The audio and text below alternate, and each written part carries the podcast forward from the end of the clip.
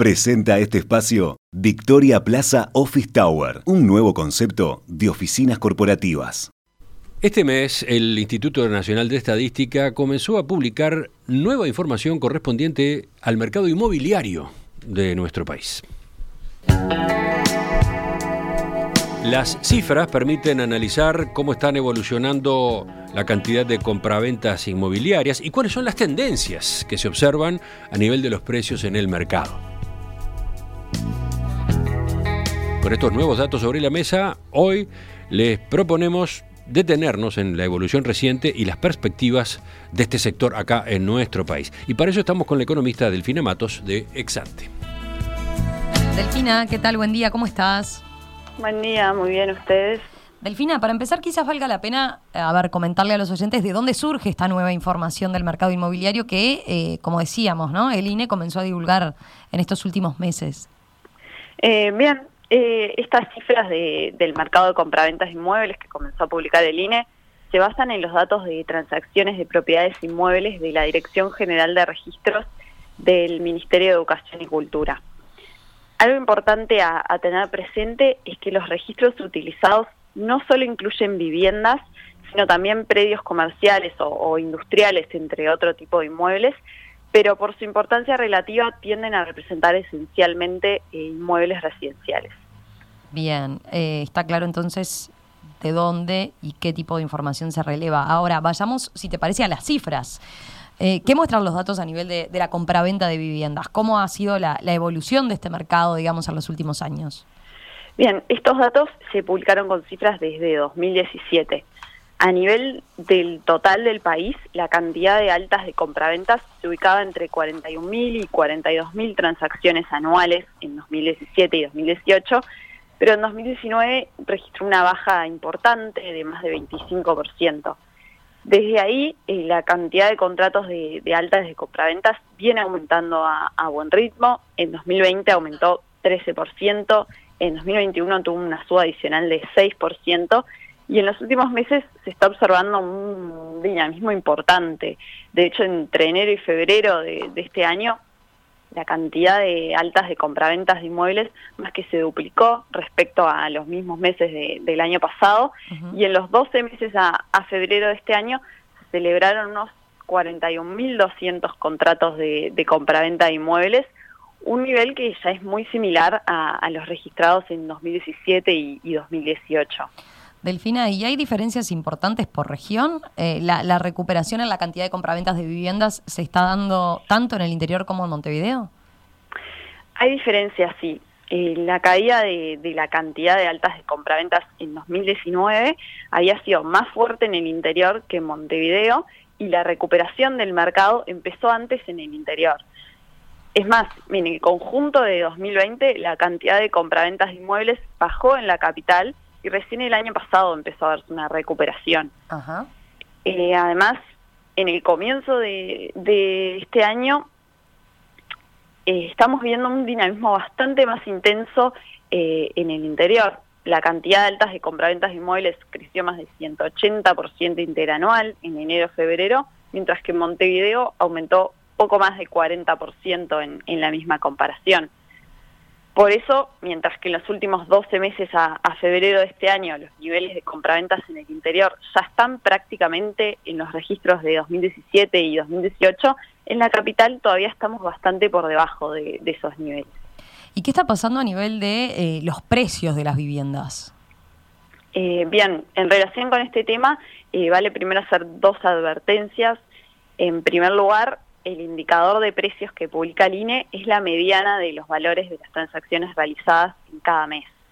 ¿Qué es la mediana? Es el valor que se ubica en el medio de la distribución total. En términos sencillos, si ordenamos de menor a mayor los precios de las transacciones, la mediana es el valor que divide en dos partes iguales eh, al conjunto.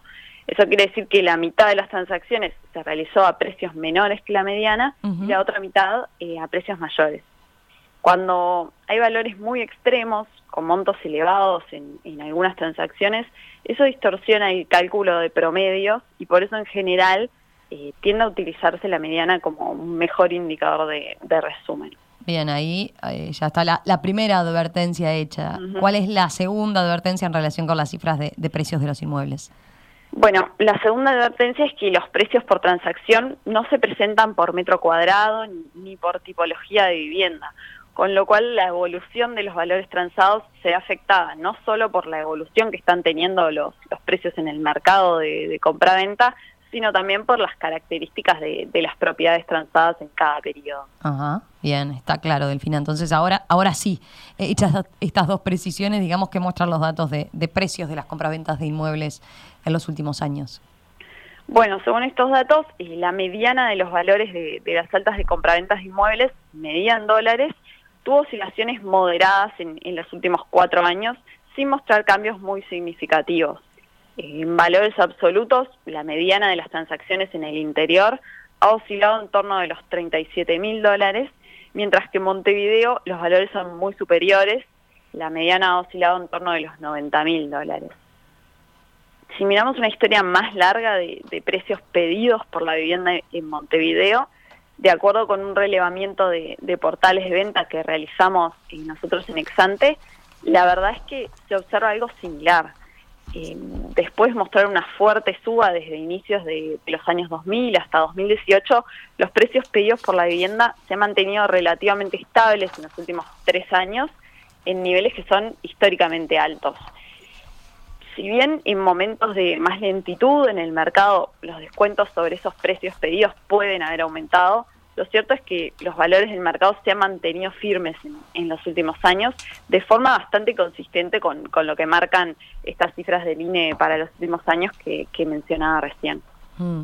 Es decir, Delfina, que eh, los precios de, de las viviendas tendieron a estabilizarse en los últimos años, pero en una mirada larga tuvieron una suba muy importante, ¿verdad?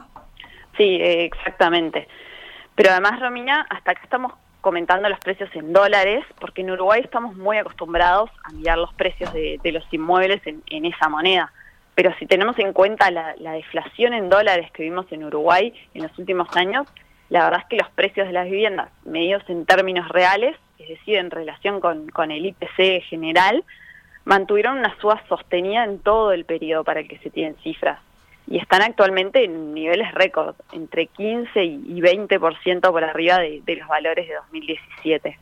Bien, ya para ir terminando, Delfina, eh, ¿qué podemos esperar para los próximos meses? ¿Que eh, se seguirá, por ejemplo, recuperando la actividad inmobiliaria?